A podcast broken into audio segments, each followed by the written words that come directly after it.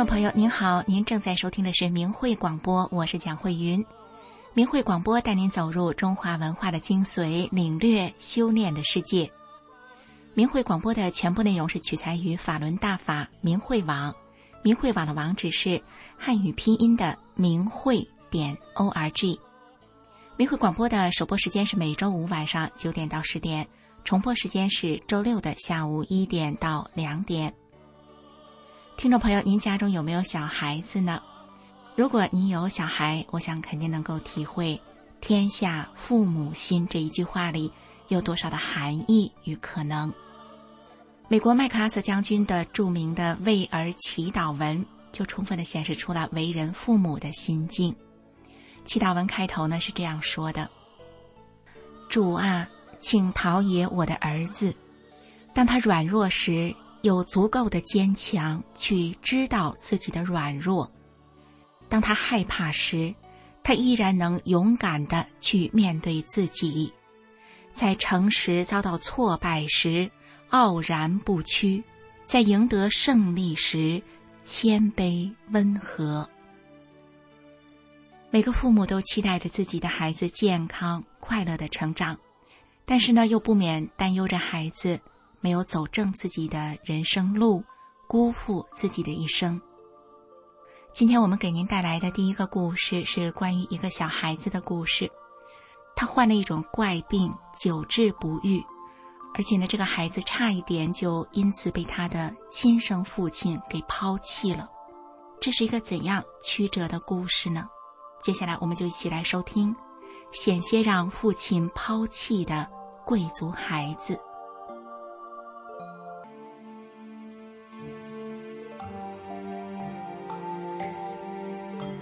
听众朋友您好，今天故事的主人公是一位青少年，他患有奇怪的精神疾病，为了治病，家里已经债台高筑。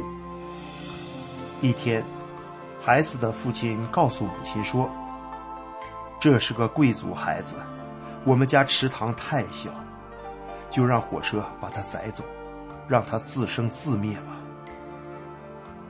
而后来。这名青少年是如何在母亲的坚持下完成了大学学业呢？接下来，我们就来一起听一听这则故事。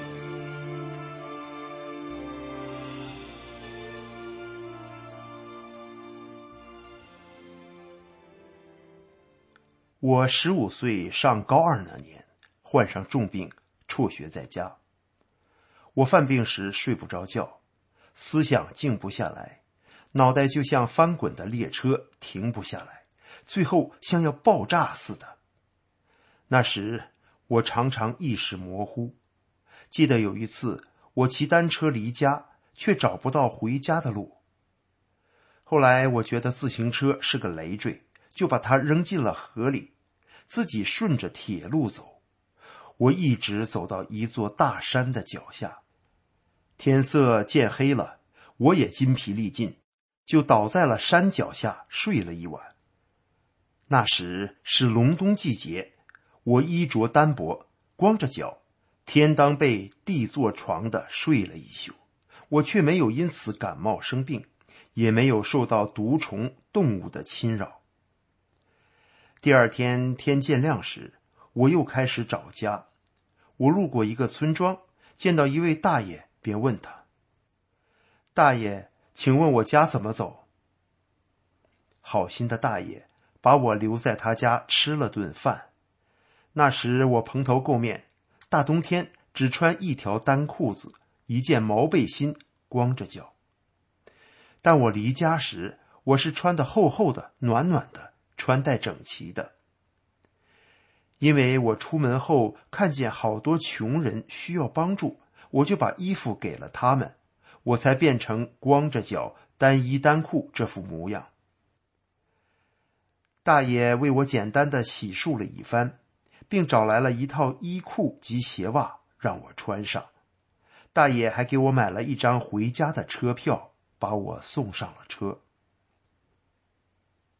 回到家里，我没看到父母，但家里的亲戚都在等我，因为我的父母已经踏上了寻找我的列车。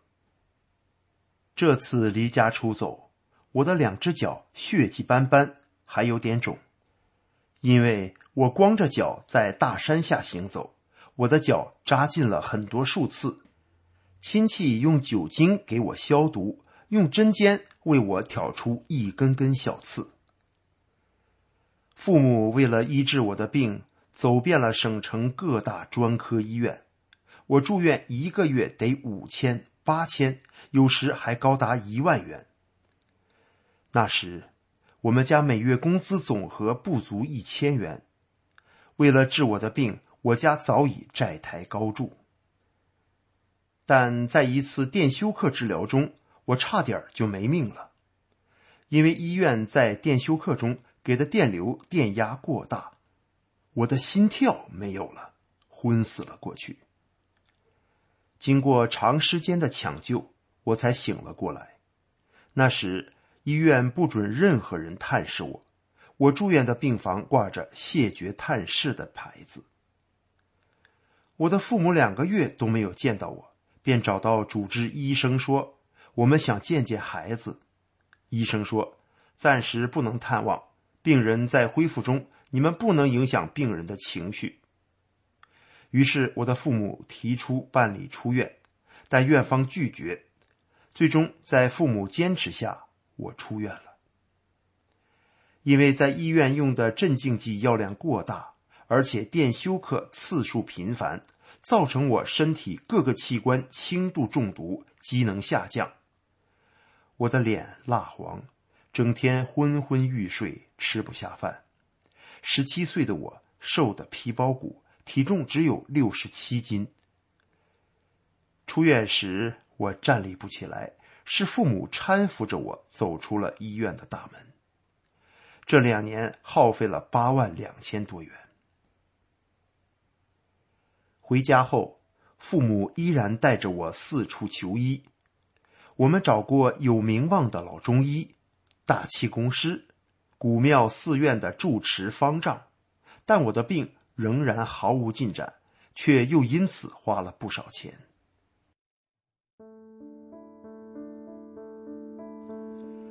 有一天，我父亲承受不住我的病了，他对母亲说。这是个贵族孩子，咱家池塘太小，养活不了他。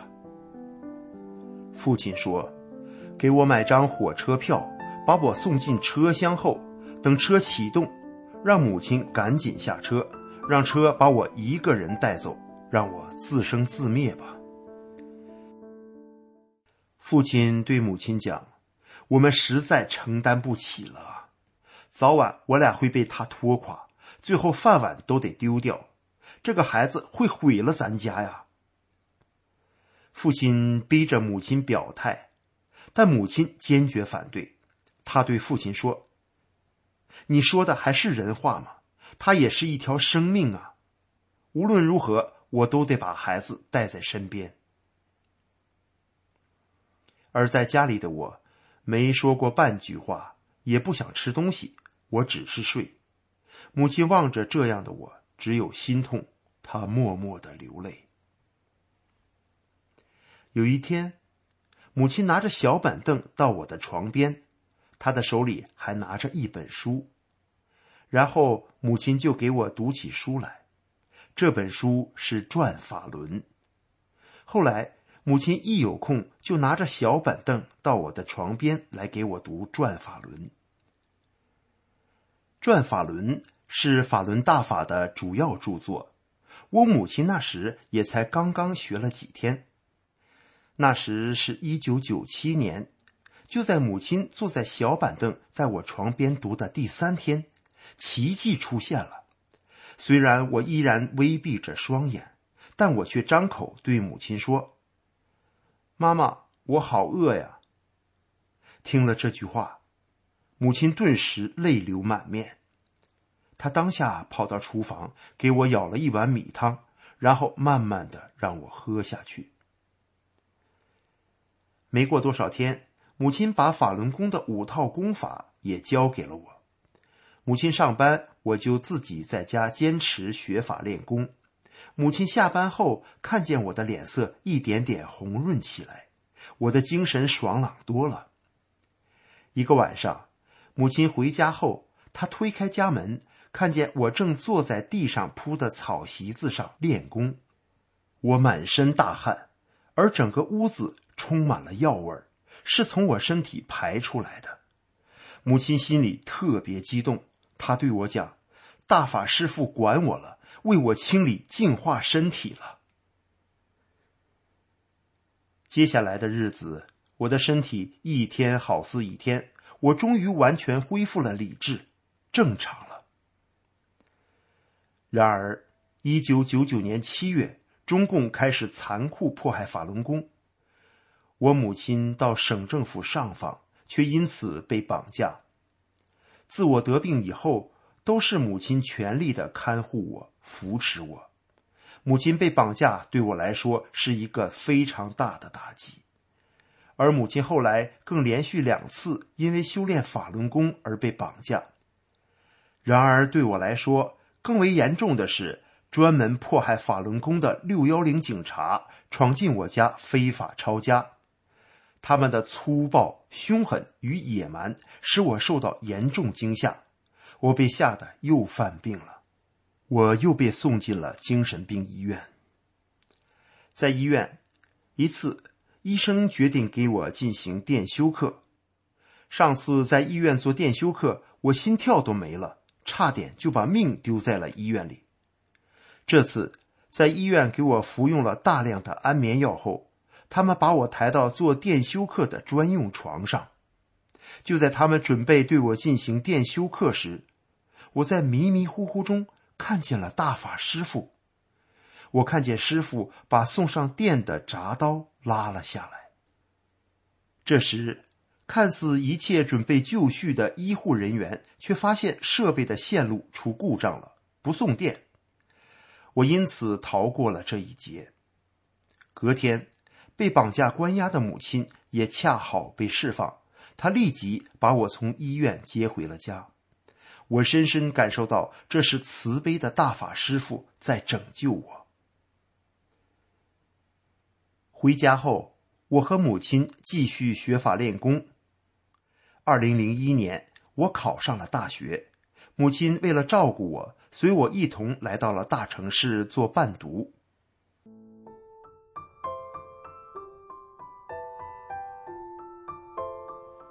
一次，政治课老师在讲台上大肆污蔑大法，诽谤师傅，我听不下去了。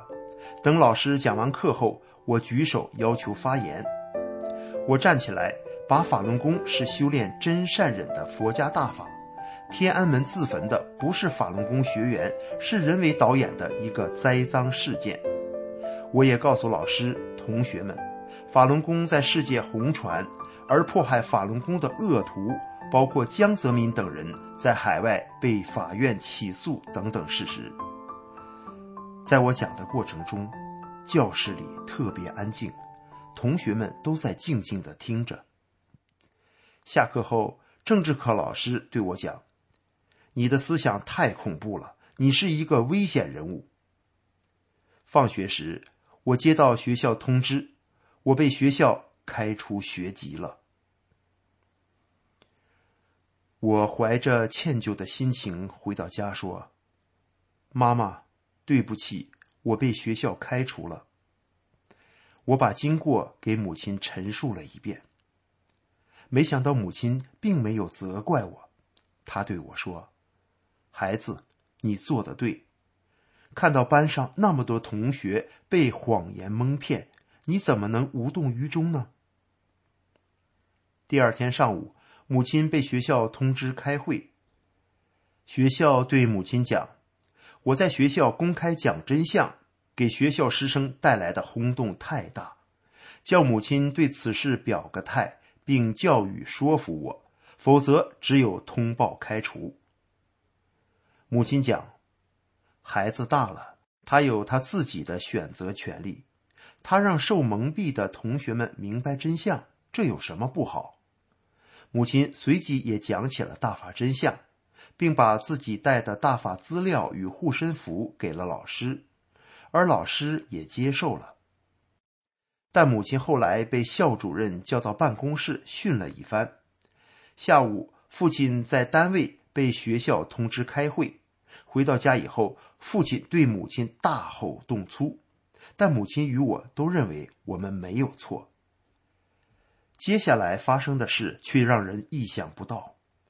第三天早晨，学校打电话通知我，让我带着书包到学校正常上课，不许迟到。我和母亲听了，当时都落下了感激的眼泪，感谢大法师父。我回到学校后。同学们把这几天发生的事告诉我。我们班这一两天会特别多，老师明令禁止我上课讲真相的事，谁也不许回家给家长讲，也不许在其他班级传。一旦被发现，就会被立即开除。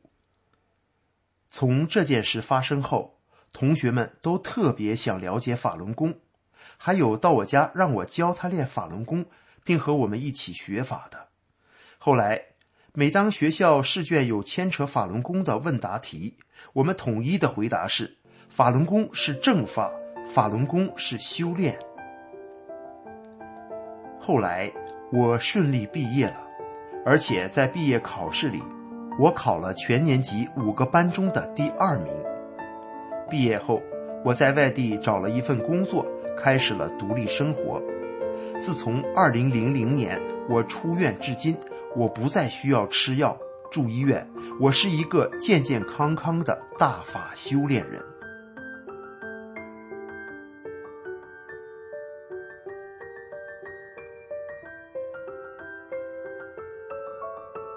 听众朋友，这位曾经险遭父亲抛弃的孩子，无疑是因为母亲带着他修炼法轮功，才有了不可思议的人生转折。而他的幸运却差点因为中共的镇压政策而消失。什么是善政？什么是恶政？这个曾经被他父亲视为贵族的孩子，他的经历能说明这一切了吧？好，今天的故事就讲到这儿，感谢您的收听。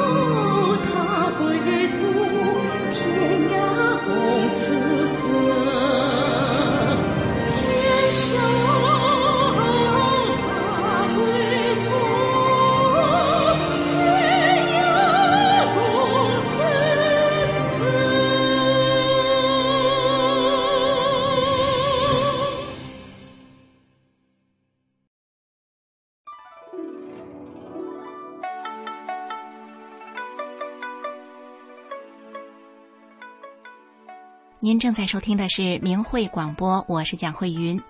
明慧广播的首播时间是每周五晚上九点到十点，重播时间是周六的下午一点到两点。听众朋友，不是任何的艰难是所有的人都能走得过去的。刚才我们听到的故事里的父亲，当他决定抛下自己的儿子时，想必内心也是痛苦万分的。幸好孩子遇到了贵人，他在法轮大法的修炼中彻底扭转了自己的命运。也幸好呢，大部分的孩子都是身体健康的，没有什么大病的。大部分的父母呢，也都没有故事里的家长他的这份艰难处境啊。所以呢，孩子的教育就成为了所有为人父母的最普遍的心事了。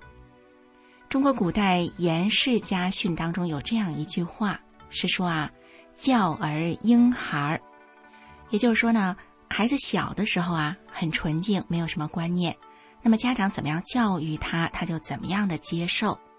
那么小孩子在小的时候养成的习惯与观念，对他日后的人生影响又是很大的。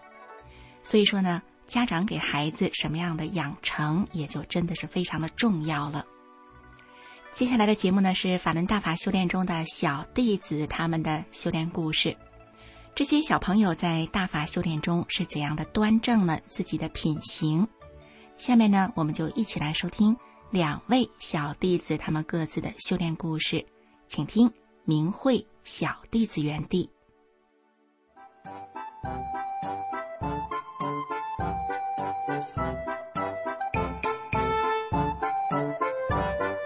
纯真又善良，顽皮又可爱，随师修大法，吃苦我不怕。精进回家路，笑脸开莲花。请听明慧小弟子原地。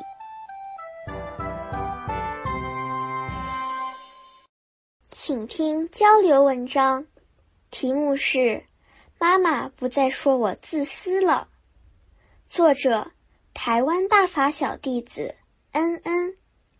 文章发表于明慧网，二零二二年八月六日。我是小学四年级的大法小弟子。二零二一年五月的一天休息时，我看到一些同学和班导老师把脚放在大腿上，我觉得很奇怪，就问老师：“大家在做什么？”老师说。我们在修炼。从那天开始，我也走进了大法修炼。去年的一天，我外出回来后，觉得很不舒服，量了体温才知道发烧了。妈妈要我多喝水，但一直都没退烧。直到晚上睡觉时，还是很不舒服。妈妈帮我量了好几次体温。都是三十九度以上的高烧，妈妈很担心。当我痛苦地闭上眼睛时，我想起班导老师说过，身体不舒服时，可以真心念动九字真言。于是我在心里一直默念“法轮大法好，真善人好”。没多久，我真的就平静安稳地入睡了。隔天醒来。就完全退烧了，全身好轻松，我觉得很神奇。以前我都会把自己做的好事告诉妈妈，因为怕没人注意到我的好行为。修炼大法后，我体悟到，不用告诉别人自己做了什么好事，也不用隐藏自己做的坏事，因为佛道神。都会一笔一笔的记下来，所以现在我学会向内找，把显示心慢慢去掉，不再到处宣扬自己做了什么好事了。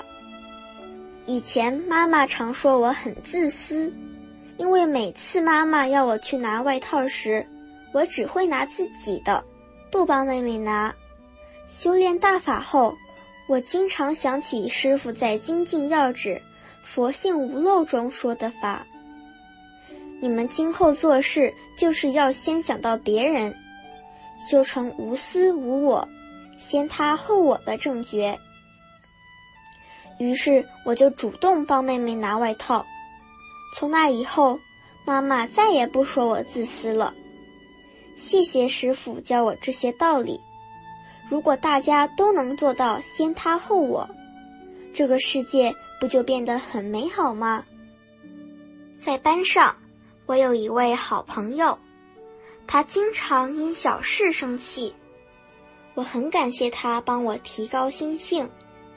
有一次他又生气了，但我不知道他为什么生气，我就一直向内找。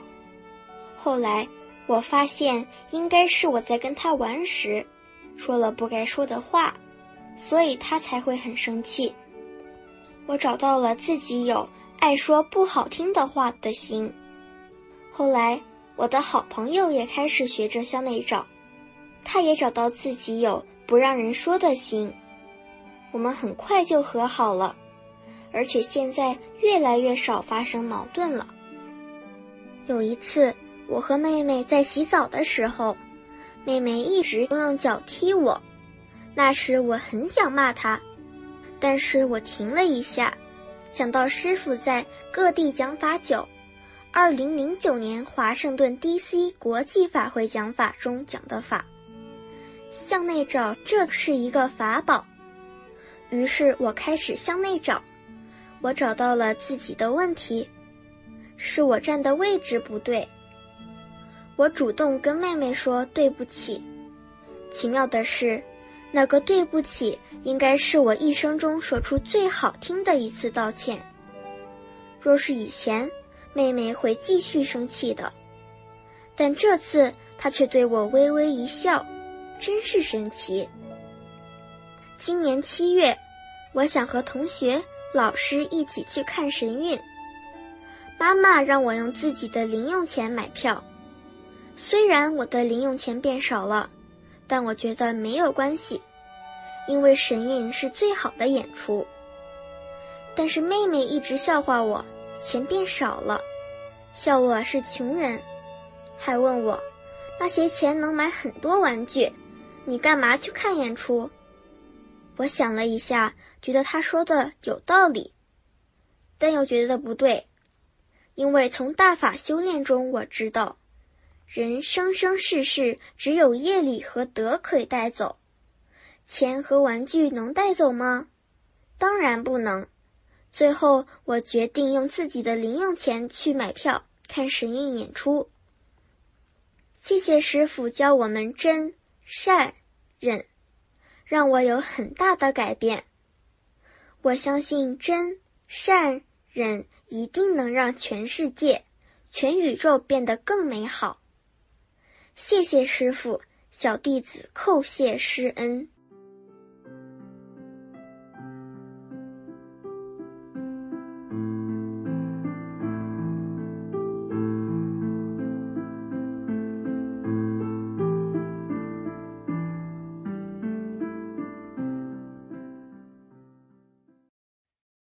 请听交流文章，题目是《大法小弟子》。信虚去执着，作者黑龙江省大法小弟子彤彤，文章发表于明慧网，二零一零年二月二十三日。我今年七岁，上小学二年级了。我在妈妈肚子里就听法，我确实记住了是听法。出生后。姥姥和妈妈常常给我读法，背红吟，还教我打坐。有一次，我还打坐三十五分钟呢。我上学后也过了不少关。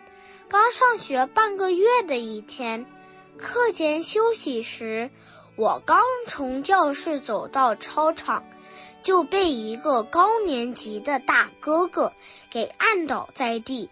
我一声不吭，心想：没事儿，反正上课他也得回去。我还想，师傅说打不还手，骂不还口，吃苦当成乐。我就这样想着想着，也没生气。这时打上课铃了，他就回教室了，我也上课去了。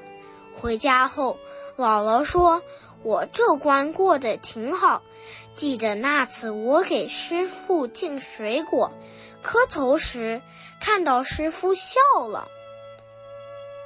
平时小朋友闹着玩，把我打疼了，我也不在意，唱唱歌，一会儿就不疼了。我从不和同学打仗，同学们都愿意和我坐一张桌，说我不欺负人，爱帮助人。我过的最大的关是关于入队的问题。我上学后，学校要求所有小朋友都得入队，因为姥姥告诉我入队不好。妈妈给老师打了电话后，老师就把我的名字划掉了。由于我没戴红领巾，每周值周生都要抓我一次。有时为了不让值周生抓我，我就把书包往上背，缩着肩进教室。这都不算啥，老师和同学们对我都很好。我还当班级干部呢，干扰主要是来自爸爸妈妈，怎么跟他说他都不信，还大吼大叫的，还踢我，要我说不练了。我当时虽然很怕他，但我不怕他背后的邪恶，因为有师傅保护我。这些事都过去了。现在爸爸也不再难为我了。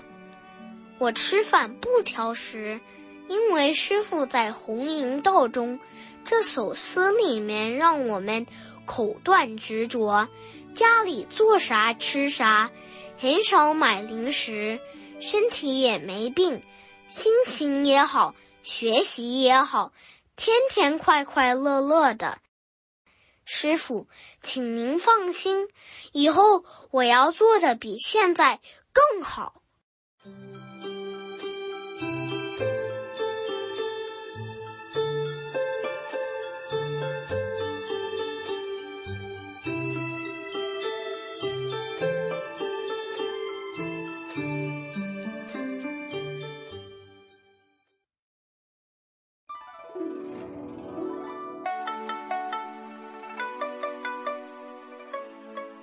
您这里正在收听的是明慧广播，我是蒋慧云。明慧广播的首播时间是每周五晚上九点到十点，重播时间是周六的下午一点到两点。听众朋友，从刚才的节目当中，我们应该可以体会到啊，法轮大法的修炼，无论是男女老少，都是依照真善忍修炼自己的，在自己的日常生活当中呢，怎么去落实、去实践与符合。真善忍的要求，这在一个社会来说啊，本来是一个大好事的。那您想呢？如果我们啊每个家庭每个人都愿意用真善忍来要求自己，那么这样的家庭不就会是一个彼此坦诚、彼此体谅、互相帮助的家庭？的确是这样哈。可是呢，在中国却不幸的发生了迫害法轮功这样的事情。有许多令人悲伤的悲剧就这样发生了。接下来的这个故事呢，就是一个令人悲伤的故事。故事里的父母着实令人同情与哀怜。这篇故事呢，是根据真实的事件所改编的。那接下来我们一起来收听一百个中国家庭的故事。如果这一切都不曾发生。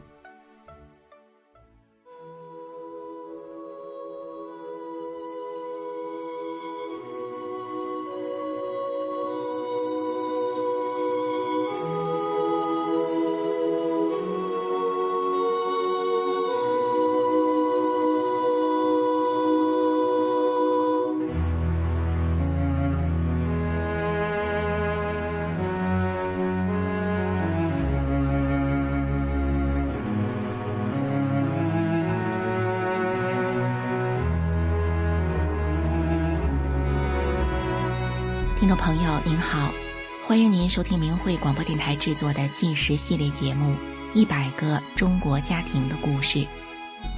有这样一群平凡的人，他们就生活在你我之中，遍布在社会的各个阶层与行业。面对生活，他们真诚；面对名利，他们淡薄。但是这群人又如此的不平凡，因为他们所经历的曲折和磨难，远远超过一般人的想象。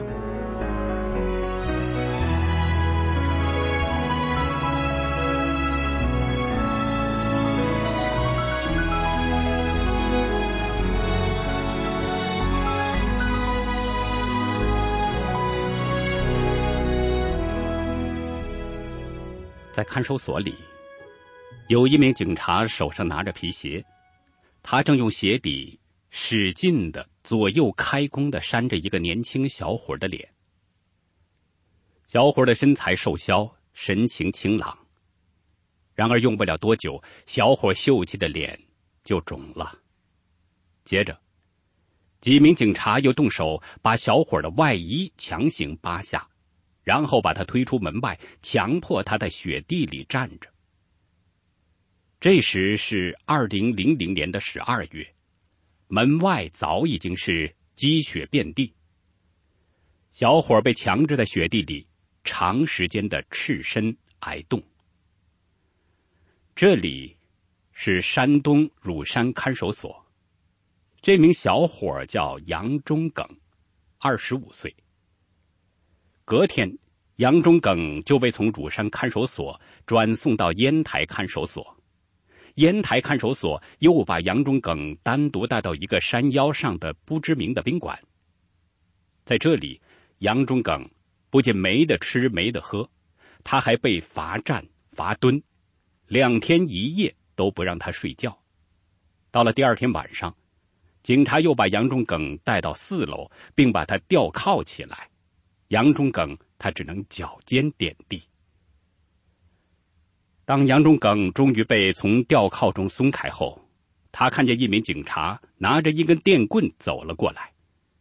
这根电棍约摸七八十公分长，有杯口粗细。这警察说：“这根高压电棍有百万伏。”电棍发出噼里啪啦的声响，有点吓人。杨忠耿知道这又是一种折磨他的方式，为的是让他放弃修炼。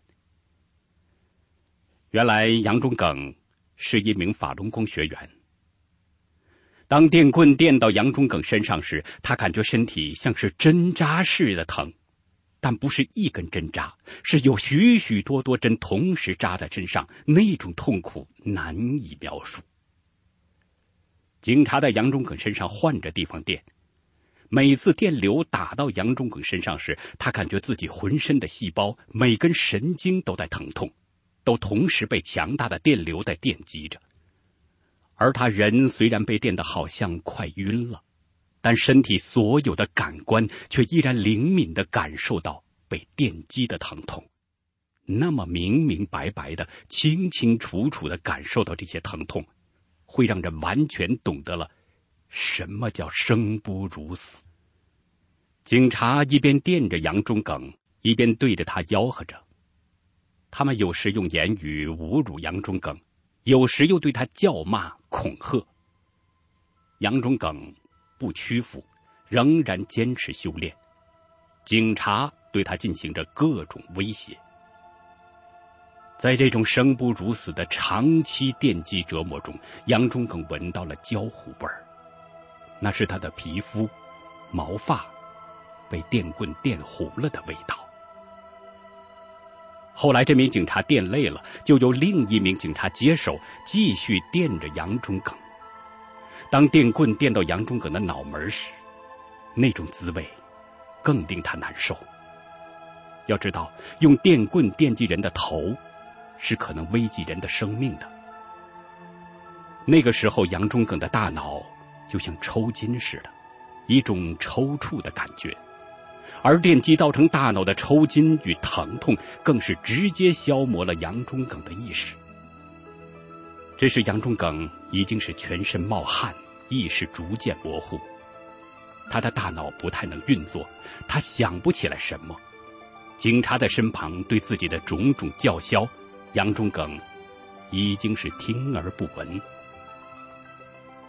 几名警察轮流电着杨忠耿，把他全身电了个遍。被吊靠着的杨忠耿，感觉自己一直冒着烟火味和胡椒味，非常难受、痛苦。渐渐的，杨忠耿被折磨的脑袋一片空白，完全不能运作了。他唯一剩下的一个意识就是：法轮大法好。杨忠耿紧紧的抱住了这唯一的一个意念。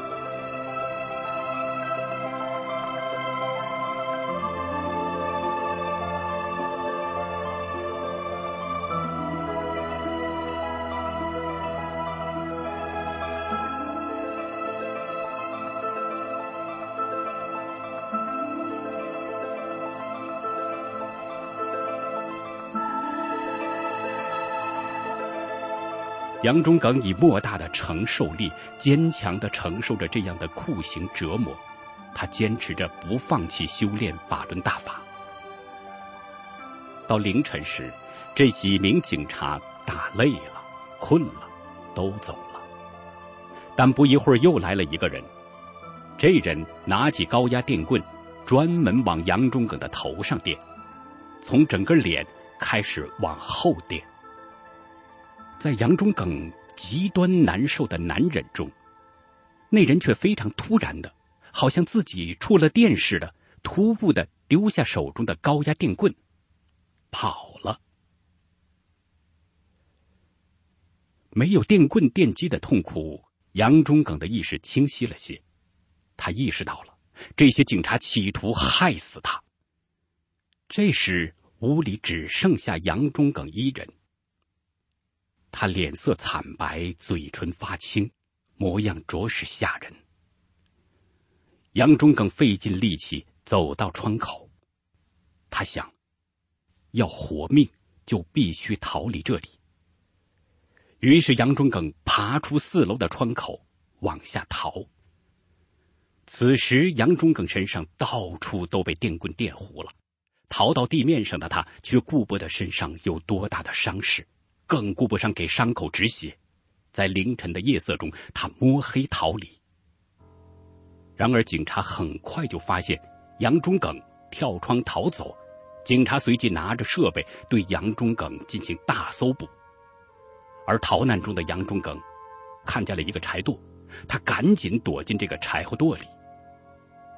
很快的，有警察往柴垛这边走来。杨忠耿屏住呼吸，全力保持镇定。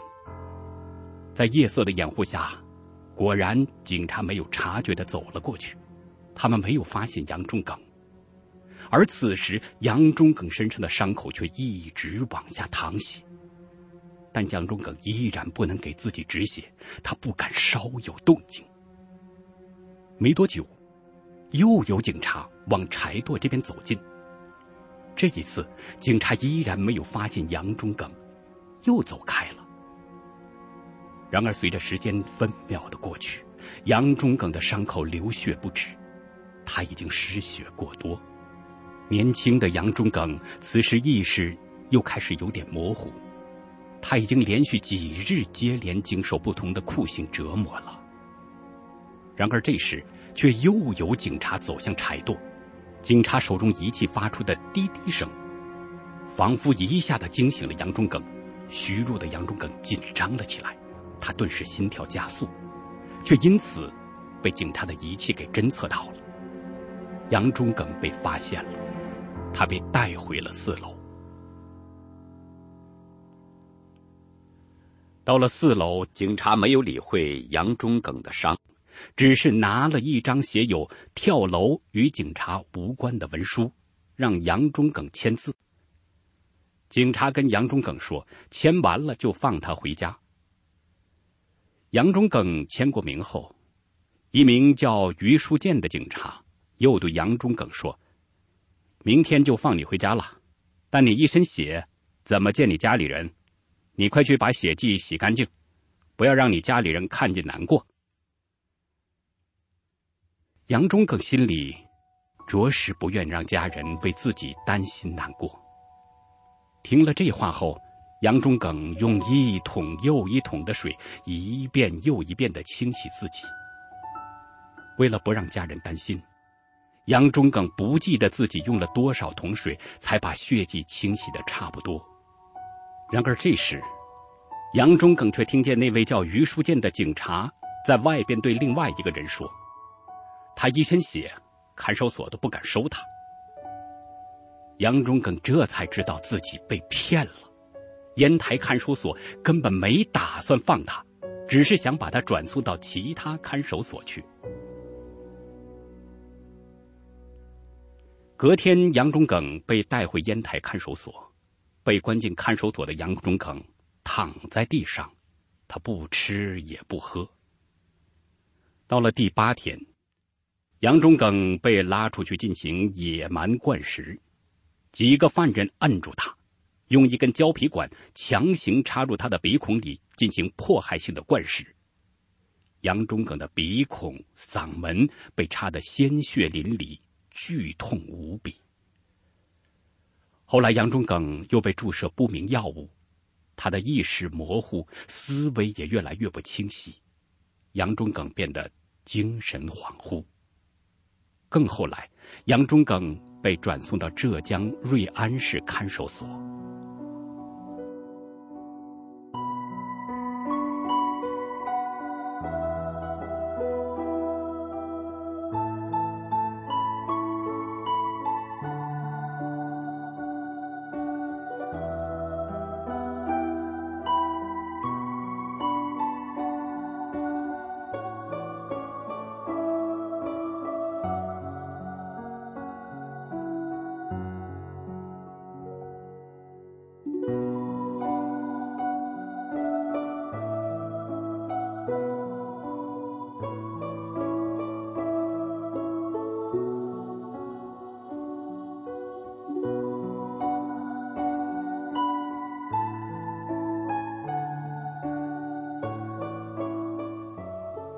杨忠耿是浙江瑞安市马屿镇籍人，他从小就酷爱武术。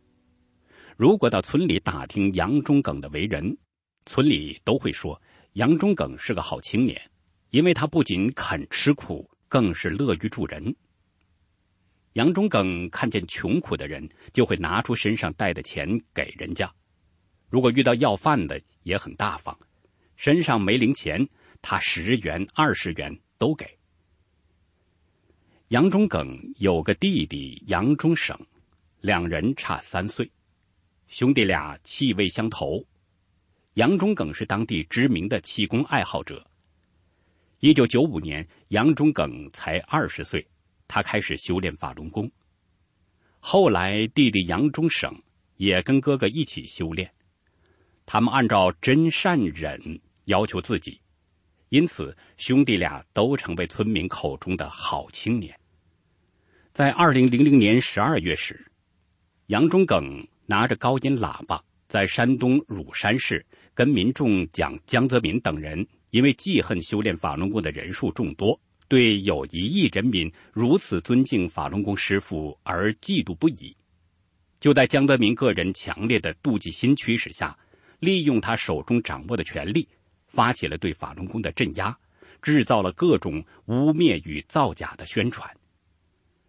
杨忠耿对民众说：“应该立即停止这场对法轮功的迫害。”就因为这事儿，杨忠耿遭到上海、烟台、乳山警察的绑架。在瑞安看守所，意识模糊、精神恍惚的杨忠耿写下了不练功保证。之后，他被判刑三年，缓刑五年执行。回到家里的杨忠耿，摆脱了不明药物的控制，杨忠耿依然继续修炼法轮功。二零零八年，杨忠耿还因为讲法轮功真相，被三门峡灵宝市的六一零办公室列为网上通缉人物。杨忠耿的照片被打印出来，四处发放。在二零一三年六月二十八号，杨忠耿的妈妈收到通知，他与家人赶到三门峡灵宝市。到了灵宝，忠耿妈妈他们见到的是杨忠耿的尸体。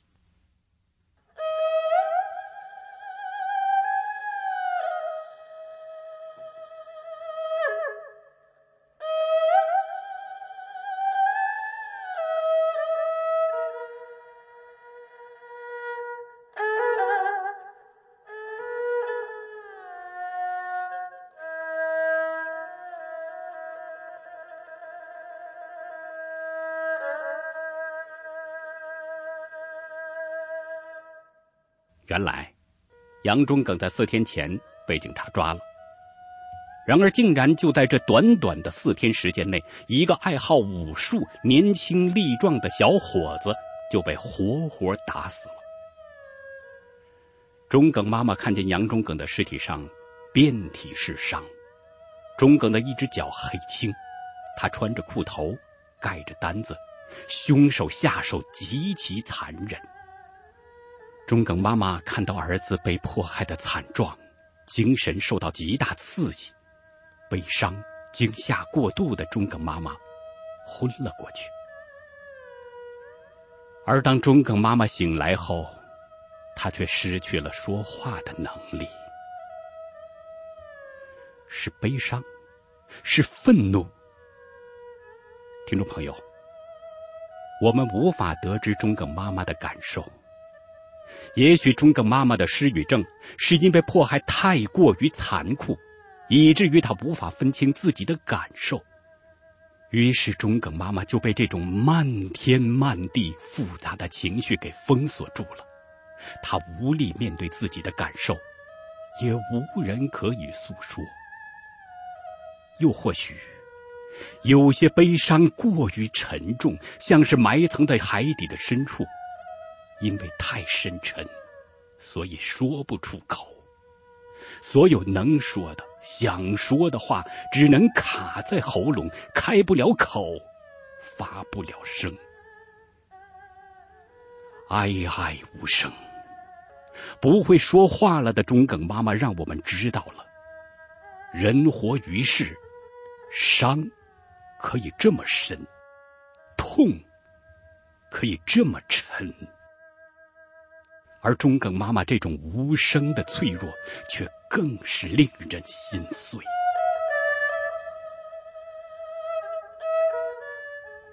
中耿妈妈自那天之后，她很长一段日子都不会说话。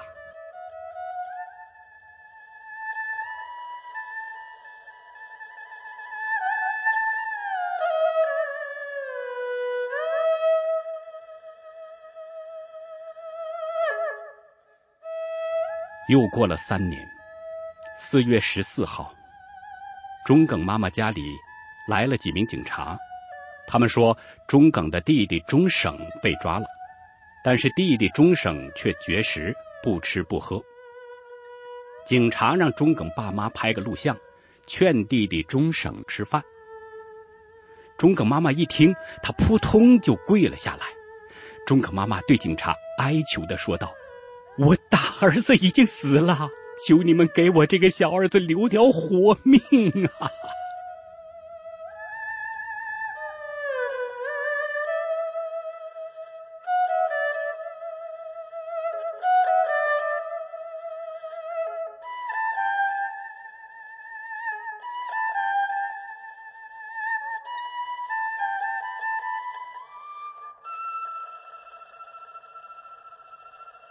十天后，二十四号下午，钟省的姐姐不放心，她打电话给国宝大队警察问：“钟省到底是生是死？”警察告诉钟省姐姐说：“是活的。”有没有骗我？没有骗你，生命保证。但是在国宝大队生命保证的三天后。就是二十七号，看守所的警察却给了钟省爸爸另外一个答案。看守所的警察在电话中说，钟省在四月二十一号，也就是六天前，他就抢救无效，死亡了。当家属七人在五月四号赶到郑州时，在殡仪馆里看到弟弟钟省的遗体穿着整齐。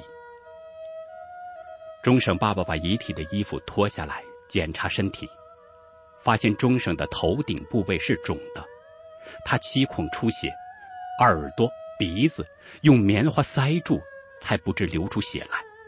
而钟省前面四颗牙齿是假的，因为遗体。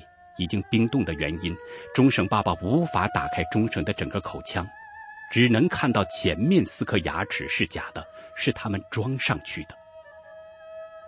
钟省爸爸又看见，钟省肚子上有好几个小黑点。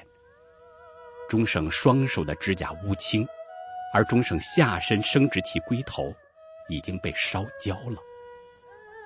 看着这样的遗体，任谁都会明白钟省生前是遭受了酷刑。但是在场所有的家属，没人知道钟省遭受的是怎样残酷的、令人发指的折磨。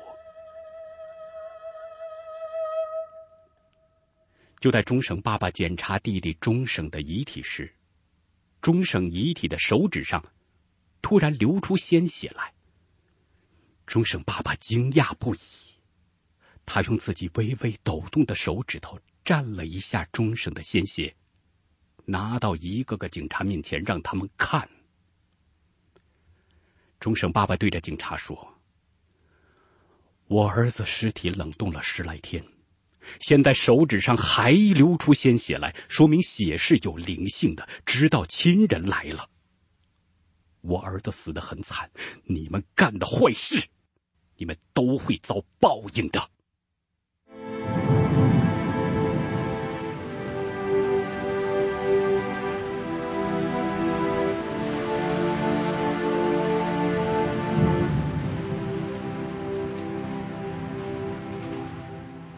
钟省爸爸说话时，在场的警察吓得连连后退，没人敢开口说出一句话来。在看过钟省遗体没几天后，钟省爸爸就病倒了，住进医院里了。听众朋友，钟耿从小就酷爱武术。如果到村里打听钟耿的为人，村里都会说他是个好青年，因为他不仅肯吃苦，更乐于助人。如果没有迫害法轮功的事情发生，钟耿妈妈至今还会看到钟耿、钟省两兄弟每天练着功，然后看见他们热心慷慨的帮助穷苦的人，把自己身上的钱掏出来给要饭的，他们的家庭会和睦而美满。如果这场对法轮功的镇压不曾发生的话，这对以真善忍要求自己的兄弟俩，会为邻里做出许多贡献。如果这一场对法轮功的迫害不曾发生的话。